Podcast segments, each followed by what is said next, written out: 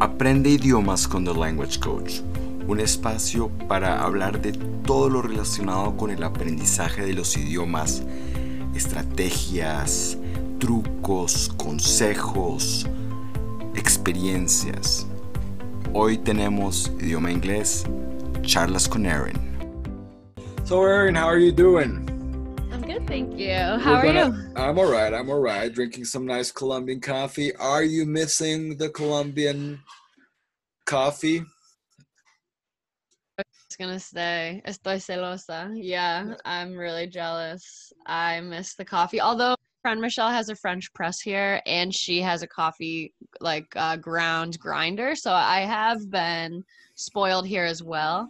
Oh, but nice. yes, I do miss like Colombian coffee in Colombia. Yeah, I've been dreaming about Juan Valdez, the instant coffee. I might like order a bulk pack. I think. well, if I'm if I'm able to get you some, I'll send you some. I'll send some your way. But well, it's interesting. You, you you've been living in a van for the past well week. Would that basically mean you don't have an address? Um, so for that to be my address, I get I would have to get like a PO box. Um, but I'm just using addresses of um friends right now for mail. Um, so yeah, I would just give you like my parents' address or my friend Michelle's address, just somebody else's address. Somebody else's because I don't want to get a PO box.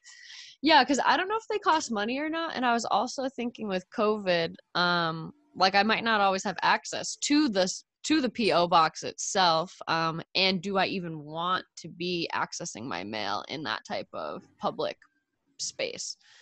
So I'm gonna not get a PO box and just use my friends' addresses. Yeah, actually makes sense not to get one right now. Yeah, I didn't think of that. It's so many things are changing. Mm. So many things are changing. I mean, I don't believe it. I don't. Don't you feel like it's kind of like a, like a weird dream? I don't know. It's kind of like we're like. It, it seems like well, because I, I can't really say it's a nightmare, but but it's just like this weird thing. I mean, is this really happening? That's like Twilight Zone, Twilight Zoney, like sci-fi. Um, yeah, it is weird, and then it's especially weird, I think, because for people like like us, our day to day, like we're okay. So it's like I you can forget, um, and it's like not direct. It's affecting us, but it's not like directly affecting us, like health wise or people we know, health wise, really. Um, so it's like this like weird thing that we know exists but like we don't see it um so it's like really weird because it's affecting our ability to go places and how we used to live our lives but we're still able to do a lot of stuff. So it's like yeah it's like this weird not a nightmare but this weird dream. Yeah it's like a dream yeah we we never i mean something like you you never you never thought something like this would happen you know? I think it's unbelievable. Um but uh, now what would you say it's a game changer or what has been a game changer for you? Mm, COVID is definitely a game changer. Um, but a game changer, usually you'd um, say that in a positive way is how I use it usually. So COVID is a game changer in a negative way. But um, a game changer is something that changes the game, right? So it's something that uh, affects the way in which you were doing something before. So, for example, me getting this van, like that is a game changer. Like my friends and I are like, now we have this van, we have like house on wheels. That is a game changer for life because now we can just do whatever we want, go wherever, and we know we always have a place to stay as long as the van is there. Um, so the van is a game changer for me, definitely. very nice very nice would you have gotten the van when you were working at school Um, yeah, I had um been thinking about this van life and living in uh, my Honda Pilot before a little bit. Um, I was dating somebody and we lived in a house together, so it was more when we broke up that I was like, oh, like should I live in my car? Um, and I think a lot of people when they hear that they're like they feel bad for me or think that I'm like poor or something. But um, but I'm doing it because I'm smart with my money and I don't I don't want to be poor, so that's why I'm not getting a high uh you know, an apartment with a high rent or I'm not I'm not committing to like a year long lease. Um I'm going to live in the van so that way I can save my capital to invest my capital in something into myself, into something for myself. Um and not just be paying rent to some landlord who is already wealthy. All right, fair enough, fair enough. Uh, when you get a kick out of something, what does that mean? Yeah, if you get a kick out of something, it means that you think something is funny. So you just think something's funny. Something's funny. When was the last time you got? I mean, what was? do you remember the last thing? Well, I'm gonna tell you what the last thing I got a kick out of was uh, those images of people just rolling in stores. I mean, it was shocking, and at the same time, I was like, "Oh my god, this is just it's just hilarious." It's so, uh, I don't know. I'm still shocked. You know, I'm still shocked. It's kind of like, is your or someone else's life worth a TV set? I mean, I don't know. Mm, But yeah, at the at the end, if you see it in a Woody Allen type of way, I got a kick out of that. But um, Yeah, it makes me wonder um cuz I know I have a few people like on my radar here. Um yeah, it, it makes me wonder like what what the people who decided to shop yesterday in Colombia makes me wonder um what social media they use and what they're exposed to on social media because it does make me wonder how do you make that decision to do that? Like is a new TV worth that what you're saying risking that to you? Um and and how do you get there mentally? Like how do you decide yeah that's okay? Um so yeah it makes me wonder like what are what are people being exposed to on social media True, true. Or on the other hand, maybe people are just desperate. They just they just want to go out and feel life is normal again, uh, even though we know it's not normal yet, um, and it will probably not be normal for a while.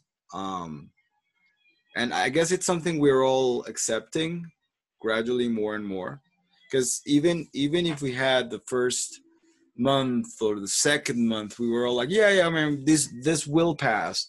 But i guess this too shall pass is gonna be a little bit later than we think. Would you agree?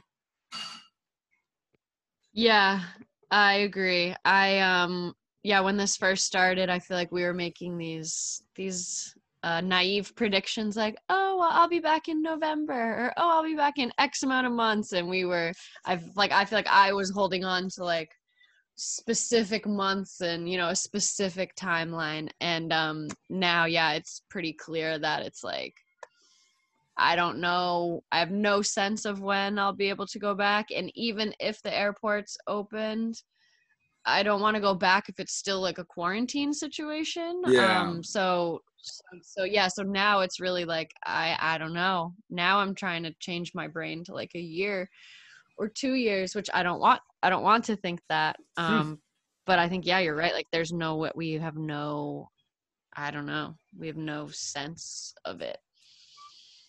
Yeah Yeah. and i think i think right now um now the um we were in this weird situation where people are starting to, to kind of like go out and have some sort of some sense of of normalcy or normality uh and but then that's that's that's when people are going to get infected. I mean we so uh i'm thinking like all right so we basically locked ourselves down uh for three months hopefully so the health system is healthy enough to to to respond to to bigger figures you know to higher numbers of people who need who need support uh with with covid.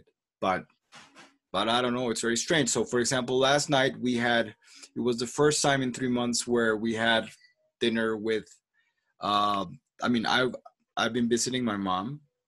She lives very near um and uh so it's my mom and my brother but this was the first time my nieces were there in three months you know and one of my niece's boyfriend was there as well. Uh Um, and then so but and mean these are these this is your family you know uh, and these are the people you basically have dinner with every Friday night. I mean, every week, and uh, but then you, you, it's like I'm pretty sure it's one of those situations where you're thinking, well, where where has she been? What has she done? What malls has she visited? Is and and likewise, you know. Uh, and then at the end, there's my mom. She's almost 80, and so I'm thinking like, is this something that we should be doing? But on the other hand, basically, my mom is the one sponsoring it. She's like, I don't care. You know, it's my life. Uh, I want to see everyone. So it's a very it's a very challenging situation. It is weird. I had um like a similar experience with my parents because I haven't been staying at their house. Um, I've been staying out here now that I have the van. And when I was in my hometown, my mom was like, okay, so like you're sleeping here, right? Like I'll clear off Mary Kate's bed, my sister's bed. And I'm like, no, mom, like I have the van now. Like I, I, I, sleep in the van now. But I was like, I can sleep in your driveway. Um, and I was like, and I don't know, like we, we haven't been physically near each other. So maybe I, I shouldn't come into your house. Like maybe I shouldn't be using like your kitchen and stuff. But yeah, my parents were kind of like, like your mom, like you said, like, they're like, we don't care. And I'm like, but it's not just me like i'm hanging i am hanging out with with people in my age range like if we're feeling like we're comfortable hanging out with each other like i've been expanding my circle a bit of course i'm not going to parties with big mo- amounts of people but i've yeah. been hanging out with few people here and there and and within my age range because it feels okay to do that but then when it comes to my parents yeah i'm like i don't think i should be like talking like i shouldn't be in the kitchen talking to you for like an hour like we should be outside talking that's safer but my parents like no we don't care you're family and i'm like yeah i know i'm family but that's yeah it's it's it's a, it's a very it's it, yeah i think the situation is more complicated than we expect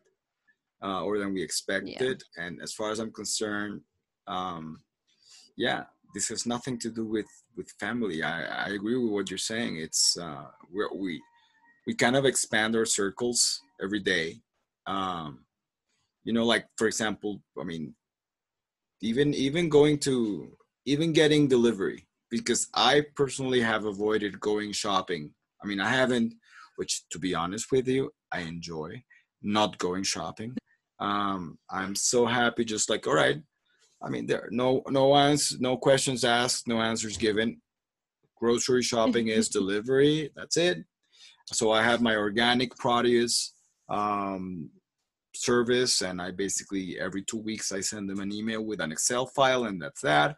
And then we, we just ran out of bread and some other stuff, so um, I went into the service, and and that was that. But to go to a yeah to go to a supermarket and just wait in line and no no no no that's yeah it's really I, weird it's a weird feeling it's a weird feeling yeah, it's a weird feeling. Have you done any shopping? Yeah, yeah, I've been um grocery shopping. Um, I don't know how many times. When I go, I buy, you know, a lot. I think I've been like three or four times. Um, and yeah, it's it's weird. You depending on the size of the store and how many people are in there, you might have to wait to get in. Um, there's like hand sanitizer for you. Um, gloves. Some stores have gloves that you can use uh yeah it's weird. It's really weird. There's there's one word that a lot of people in colombia don't really understand. Acquaintance. Mm. can you can you define an acquaintance?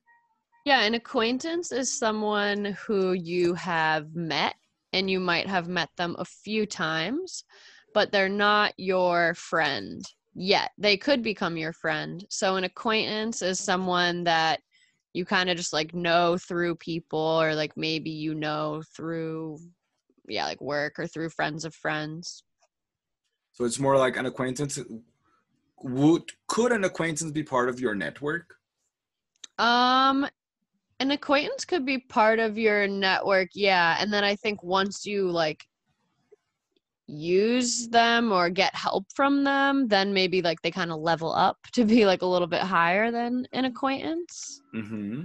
Yeah, like a connection. They're a connection. Yeah, depends. Depends. Uh, talking about baseball again, keep one's eye on the ball. What does that expression mean? Yeah, if you keep your eye on the ball, it means you should be focusing and like paying attention to what you want and paying attention to the goal. And literally in baseball, when you're at bat, or even when you're um, like a receiver person catching the ball, you want to make sure you keep your eye on the ball so that way you can either hit the ball and do what you want to do or catch the ball. So accomplishing your your goal. You your goal. So staying focused. So what are you keeping your eye on the ball right now? What are you what are you focusing on right now? Mm, right now, I'm focusing on my van and mm-hmm. getting it um, to be cozy comfortable so that way I can then comfortably 100% live in the van and get back to my my routine that I had in Colombia, which is like waking up in my own space, doing yoga, journaling in the morning, um, being more productive, and my additional focus for once I'm in that position is to figure out how I can best use my skills um, and like package my skills to hopefully get hired to put on some like workshops on white privilege um, and what that means and how to deconstruct that into how to understand that. So I'm hoping I can sell my like social justice uh, teaching curriculum to some businesses and stuff um, during this moment and help uh, white people understand what's happening and how to talk about it um, and how to be okay with the fact that yeah you are racist we're all racist by accident by design through media and and hopefully have those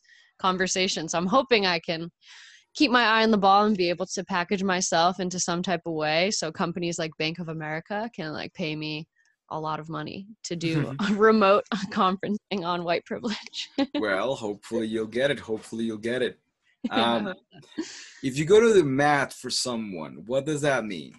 Mm. Yeah, I think I don't know if that's more British or I just haven't heard it that much, but to go to the mat for someone, um, or to go like is I guess it would be to like to fight for them. Um, and mm-hmm. I think in the states we say to go to bat for someone, which is exactly like yeah the same thing like if you go to bat for someone it means you're um, defending them or you're you're saying that they're a good person. So like as a friend like you should always go to bat for your friend. Like you should defend them stick up for them and yeah fight for them. Fight for them. Yeah. Um fight. very good very good. I'm, I'm i'm curious. We we talked about we talked about uh, fixing the van the van with a lot of stuff to get it ready for the winter. Um, I mean, I don't know what what I mean. I'll, we'll definitely talk and see what's going on during winter time for you. Uh, if you're still going to be in the van or uh, how's that going to go? Uh, especially knowing that, I mean, weather in mass in Massachusetts eventually can become a little bit harsh during winter time. Um, but I'm curious about the fall, because um, yeah, the fall brings up a challenge because it's not it's neither here nor there. What, what what can you tell us about that? First, tell us a little bit about the fall itself, and I mean, I imagine uh, those forests in Massachusetts and New Hampshire, those are, I mean, amazing uh, during fall time. Something I definitely want to do uh, once we can. But tell us a little bit about that. Yeah, so in the fall, I mean, even right now, it'll get it can get cool during the night. Um, some nights. So in the fall, certainly the nights will be pretty cold. Um, the position of Earth in relation to the sun changes in um, some type of way that causes the leaves to get less sun. So um, in the fall, the leaves turn from green to like yellow, red, orange, and then brown and die and fall off. Um, but it happens like kind of slowly over time. So we have a like a really nice window, like a two week, three week, one month window of time where you can go on hikes and instead of seeing just all green which is what you would see right now during the summer you just see like green, red, yellow, orange, brown, like all of the beautiful different colors. Um, and we actually have people from all over the world who come to New England to see the leaves during our fall season. Um, but yeah, in terms of the van, sleeping in the van at night during the fall will definitely require a sleeping bag um, and blankets and sleeping with a hat on maybe.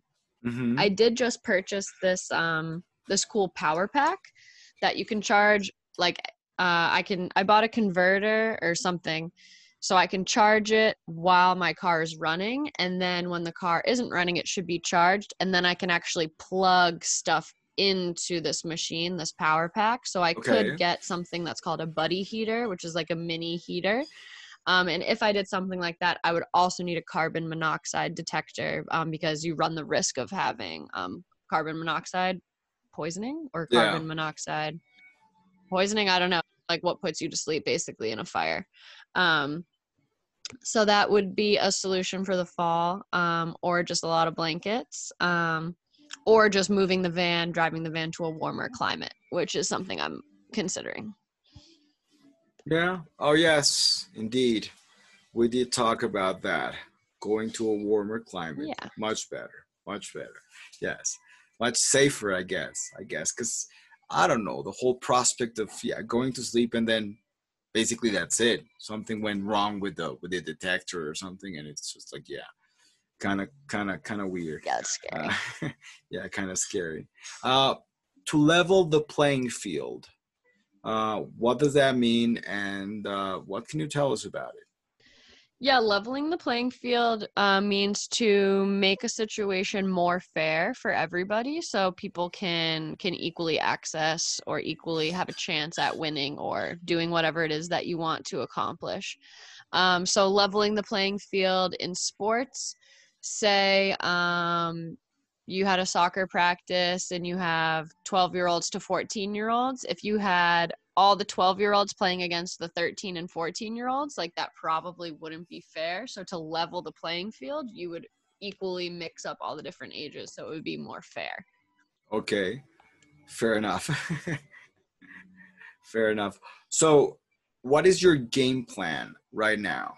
What does i mean uh, what is the game plan per se and what would your game plan be? And after that i'm actually curious as to uh, the protests in massachusetts. How how have they been?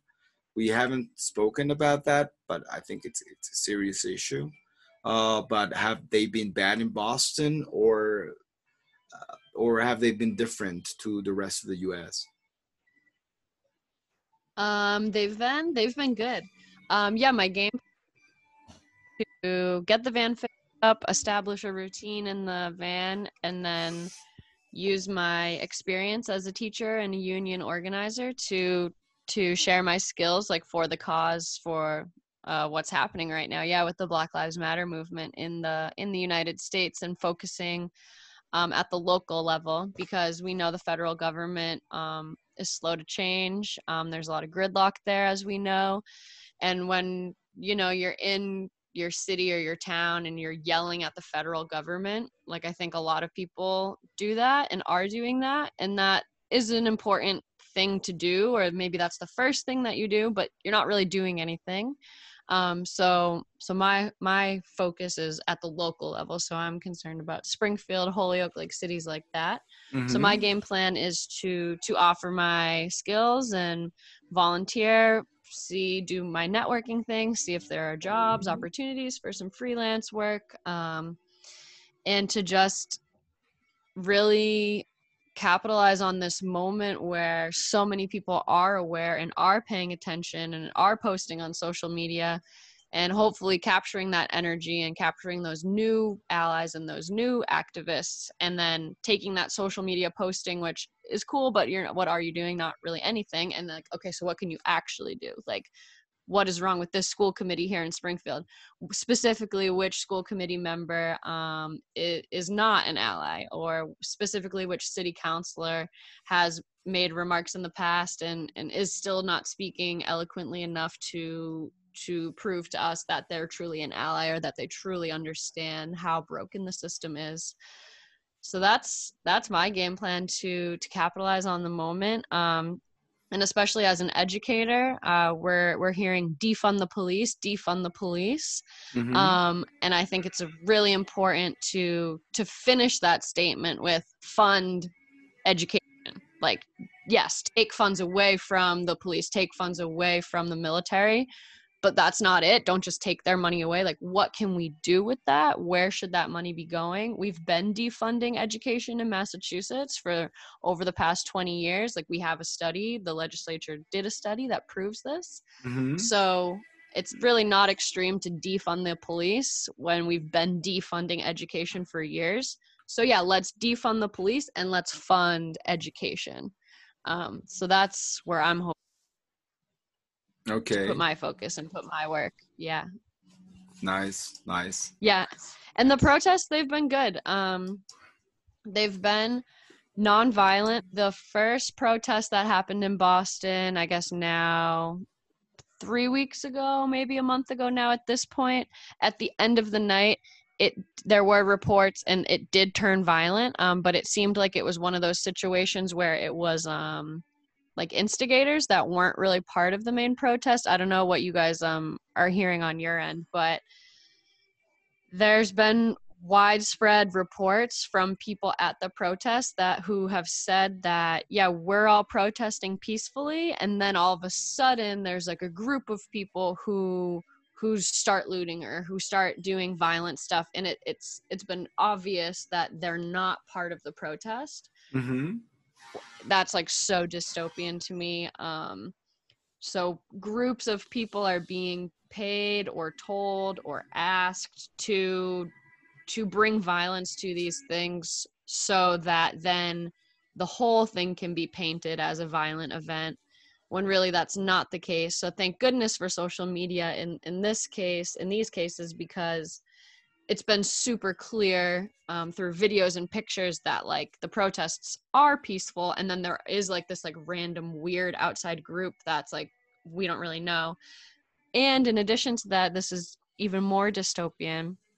There's been these like pallets of bricks have been dropped off at all these protesting locations. Mm-hmm. um and we don't we don't i don't know who's dropping off the pallets of bricks but it's not the protesters um and the bricks are there so people can use them to be violent and to break windows and stuff.